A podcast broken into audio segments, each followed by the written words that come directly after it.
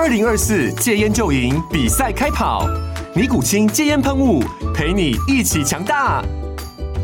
戒烟不容易，单靠意志力戒烟的人，时常无法克服戒断症状而失败。尼古清戒烟喷雾将是你的神队友，简单一喷，药品急速释放，立即缓解七大戒断症状，不限场合提高戒烟成功率。除了尼古清神队友，你还可以寻求专业医疗人员协助，一起迈向戒烟成功之路。尼古清戒烟喷雾，用科学方法戒烟，请咨询全台各大药局及戒烟门诊。本广告由尼古清戒烟喷雾、胃部药书字第零二七八三五号提供。嘉安嘉护股份有限公司，台北市中山区民生东路三段二号十楼，北市卫药广字第一一三零三零一九零号。尼古清戒烟喷雾，相伴每个新开始。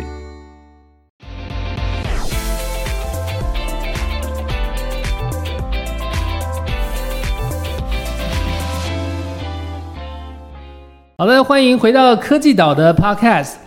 科技岛的 Podcast 是由科技岛和一一一人力银行所共同制播。我们希望能够掌握所有科技产业的趋势、新知和求职的一个资讯，让所有对于科技产业感兴趣的年轻人，不管是您是在学还是已经踏入产业，都能够去掌握你未来的职场竞争力。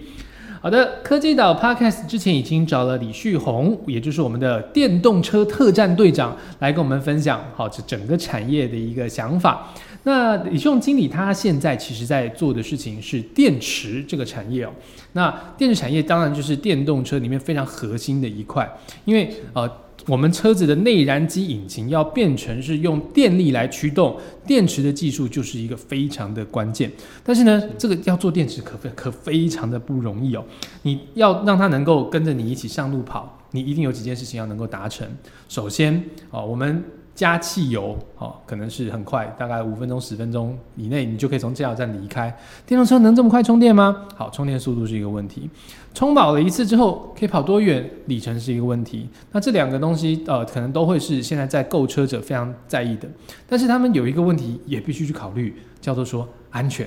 安全是，也许你这一辈子都没有碰到，那当然是最好。但是碰到一次，哇，那这个如果你这个是一发不可收拾的，那可能就要要小心了。好，所以其实我们今天要谈谈，就是哦，电动车的电池产业在现在的一个发展，而且呢，哦，在过去是由这个锂电池一枝独秀的占在独这个市场中扮演独占的一个角色，但是其实有现在有不同的技术出来，包括固态电池，还有以前的这个钠电池，在这个技术翻新之后也卷土重来。我们今天就来请李经理跟我们谈一谈电池这个产业。好，那李先，我们一开始先聊聊，刚刚提到就电动车要这个电池，其实它得符合非常多的一个要求，它必须是充放电的速度要能够能够快啊，它必须能够安全，它必须有一个好的一个这个能源效率。那在这么多的这个条件必须兼顾之下啊，电池感觉是一件很很艰难的任务，也成为电动车的一个核心技术。那您从这个原本就是在纳智捷工作，好到现在就是专专注于电池的这个这个发展啊，您怎么去看现在这个电池技术的这个演进？到现在大概到我们到一个什么样子一个程度了？是。好，呃，我想，呃，必须先提到为什么电池这么重要。嗯。因为对所谓的电动车而言，电池就占了大概四成到六成的成本。哦，所以这是对，是的，所以这等于是电动车的一个核心。嗯。那也因为它是核心，所以当然所有的技术的呃演进啊、发展，甚至是要做呃成本的一个管控，都会着重于在电池，因为它是最最重要的成本来源。那其实电池在这几年的演进发展的非常非常快，大概在十年。呃，前甚至八年前，其实电池的成本将近是现在电池的三倍以上，对，所以其实它的一个成本的下降非常非常快，因为最主要，呃，它也占用了最多的电池。其实我们去看整个目前的电池产业来说，大概电动车就占了九成，呃，电动车占了八成。然后储能占了一层，各位用的消费电子品也也就占另外的那一层，对，因为一台电动车就需要七十五度电，对，那七十五度电到到一百度电，那这什么概念呢？就是各位的呃骑的 GoGo 电动机车可能大概只有两度电，所以一台电动车大概是三呃三十台到五十台呃电动机车使用的电量，那对比手机那就更不用提了，所以其实以现阶段来说，电动车就使用了最多的电池。那所以它发展绝对各位可以想象的是未来会呃发展越来越大，因为不管是在电池厂啦，或者是整个产业规模经济，电动车一定会带动电池去去做不断的演进跟发展。是，嗯，那目前我们电动车的这个电池，它所发展的瓶颈是卡在哪一块？哦，其实最主要还是在能量密度，这也是要提到我们哦接下来要讨论的固态电池的部分。是对，因为其实呃电池是哦基本上电池最最简单我们可以理解的是它就是正极、负极、隔膜跟电解液，然后外面的一个嗯壳外壳做做包覆的一个一个整合的体。所以电池基本上就是这几个元件组成，非常简单。那只是组合不同的正极跟负极，所以形成不一样的电池。所以各位听到，不管像呃铅酸电池啦、磷酸锂铁电池啊、碳酸碳酸锂电池，各种电池大概都不脱这几个呃成分的组成。对，那呃为什么大家现在在提的是固态电池？因为呃其中的电解液，当它由液态转换成固态之后。相对来说，它就会具有更高的安全性，因为它并不是液态的。那各位知道，固态的蓝点跟液态的蓝点比起来，绝对是固态相对是比较安全。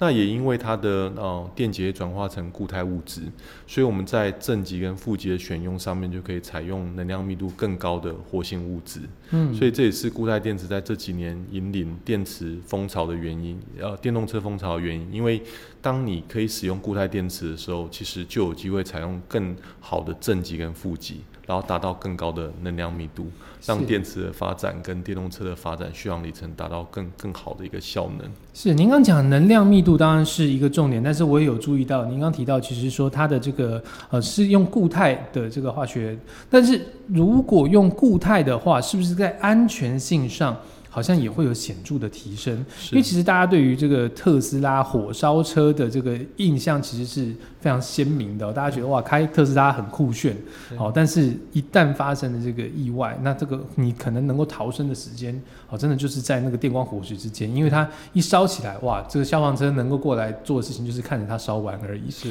对，那当然，所以其实这个这这个其实是电动车呃在发展上推广上的一个隐忧，就是安全性。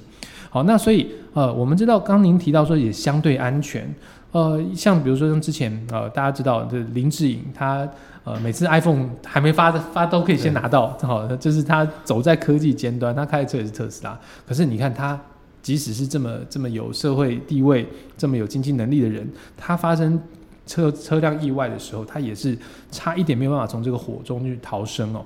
所以呃，固态电池的安全性。它是不是有机会能够成为电动车安全性的一个寄托呢？是，呃，我想这绝对是呃可能跟可预期的未来，而且势必是所有电子厂最终要走的路。那我这边再提到，我们在看整个电动车来讲，我们提到的安全，其实有分主动安全跟被动安全。嗯什么是主动安全？就是电池本身就是安全的，主动它本身就很安全。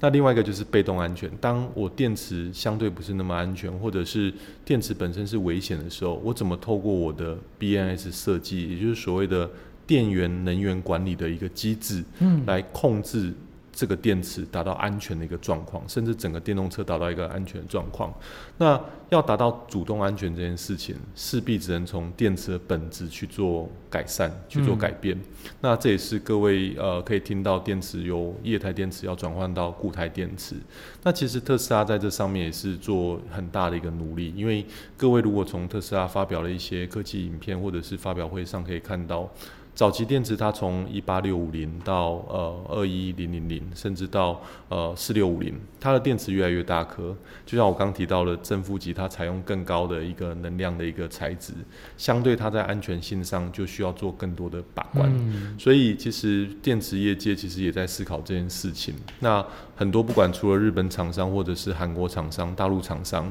呃，目前我们在思考的一个方向是。除了转化成固态电池之外，有没有一个中间过渡的可能？那就是所谓的胶态电池。哦，对，也就是说，所谓的从电解液从液态转换到固态的部分，做一个胶态电池，或者是把固态的比例去提高。嗯，那这就是我们刚刚在最早提到，当电解液从呃液态转成固态的时候，相对来讲它的安全性会提高。那当然不可能一触可及，因为要达到完全固态，其实以现阶段来说是不太可能。那呃，各位可以有在关注电动车相关讯息，可以看到呃，Toyota 在上个礼拜其实它有发布，在二零二七年到二零二八年，它也会推出所谓的固态电池。所以全世界最大的车厂也在做这件事情，所以各位可以预期的固态电池绝对是未来在电动车产业一个非常火热的事情。是。是我们刚刚看到您在这个绿学院这个网站上，您自己本身也是我们绿学院的其中一个重要的呃带路人哦，绿色带路人。你有提到说，其实固态电池在目前在技术路线上有分成三个，包括是聚合物、硫化物和呃氧化物。那现在看起来这三个。它目前我们走的是哪一个路线的可能性是比较大的？然后在发展进度上大概是如何？是，其实三个路线都有人呃往这三个路线的，其实就跟电动车发展一样，因为呃坦白说现在的市场都还没有到完全成熟，其实还处于刚萌芽的阶段。那以氧化物体系的部分，其实有台湾之光辉能科技，其实在氧化物这个路线上去做发展。嗯，那像美国有一家 QuantumScape，有呃 Bill Gates。所投资的，它在呃股价在前年最高冲高到一百四十美金。所以这家电子厂，它采用的也是氧化物体系。嗯，相对来说氧化物比较安全，因为它采用的就是氧嘛，氧化物的部分，所以相对比较安全。但是它的缺点是它的活性比较低，嗯，好生产的部分是比较困难的。那另外一个路线是所谓的硫化物体系，硫化物的硫，因为它的活性比较高，所以许多呃电池厂会采用硫化物，因为它活性高，在快充快放的性能上其实相对是比较优异的，而且它的呃研发上也是比较呃在早期是比较容易被研发出来的。那这一派是日本厂商比较投入在这一块，好像我刚刚提到的像丰田，它就是以硫化物体系为主，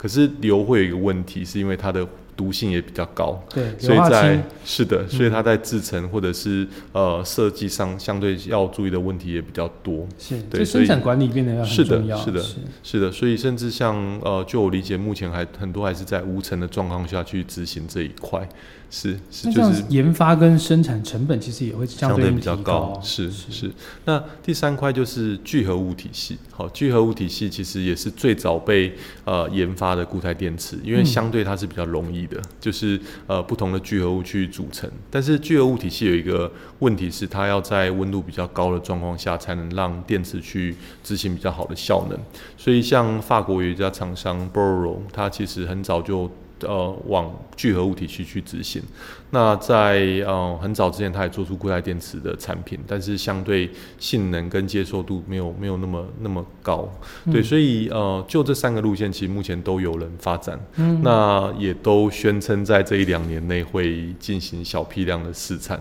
所以嗯，市场不孤单，但是呃，要具体说到真正量产，我觉得以现在这个时间点来判断，可能。还需要一点时间考验，就像我刚刚提的，即使是世界第一的丰田，它宣称二零二七年到二零二八年才能量产。这呃，如果世界第一化的时间点都是这么保守的话，那我想，呃，固态电池在现在其实大家都还是在 try and error 的状况下去执行的。是，那固态电池我们刚刚听到，其实它在啊好处上是很多，包括说相对安全、能量密度上也都很有亮眼的表现。但是其实呃，要应用在电动车这个场域哦，其实很重要。刚刚我们也提到，其实充放电速度也是需要很快的。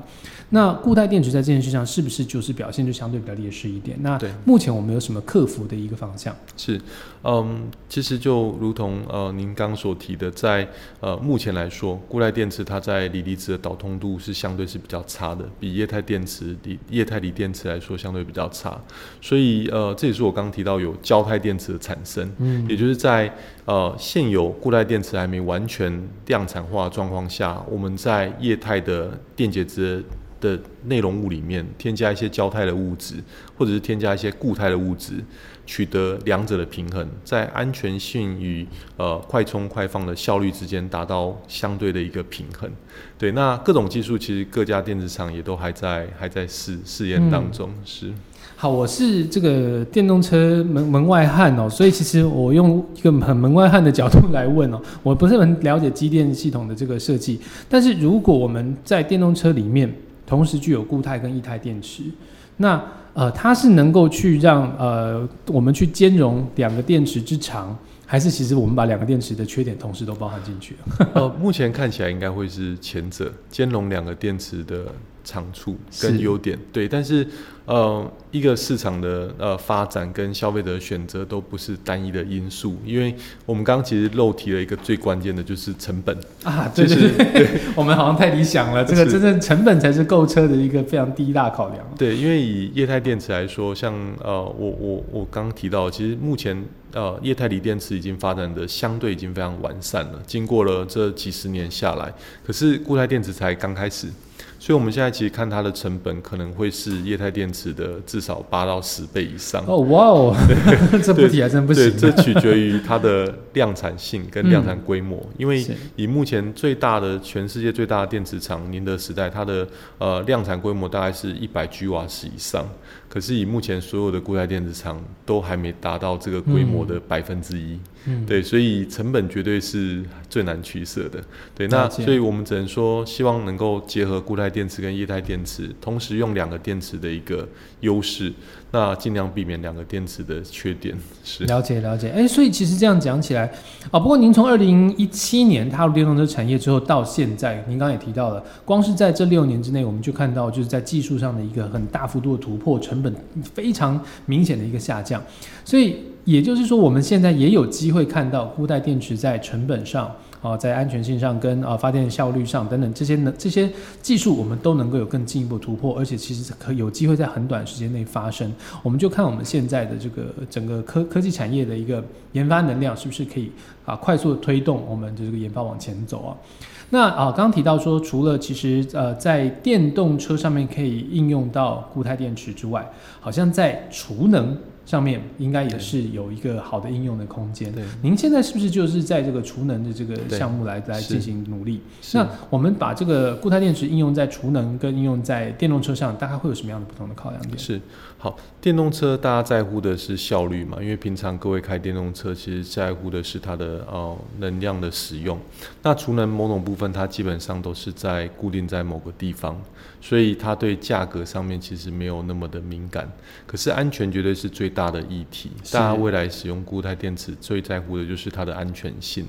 那各位应该听过去年澳洲 Tesla 在澳洲的储能的一个呃专案上面，其实有发生很大的火灾。嗯，对，那各位可以想象，一台电动车烧起来，可能只是把呃一栋住宅去烧毁，但是一旦一个储能设施建在某个区域，它烧毁可能是一个社区，甚至是更大的区域。好可怕。对，是，所以我想安全在呃只要使用到能源的呃领域上面，绝对都是一个考量的重点。嗯，所以相对来说，固态电池在储能上一定也是未来一个发展的方向。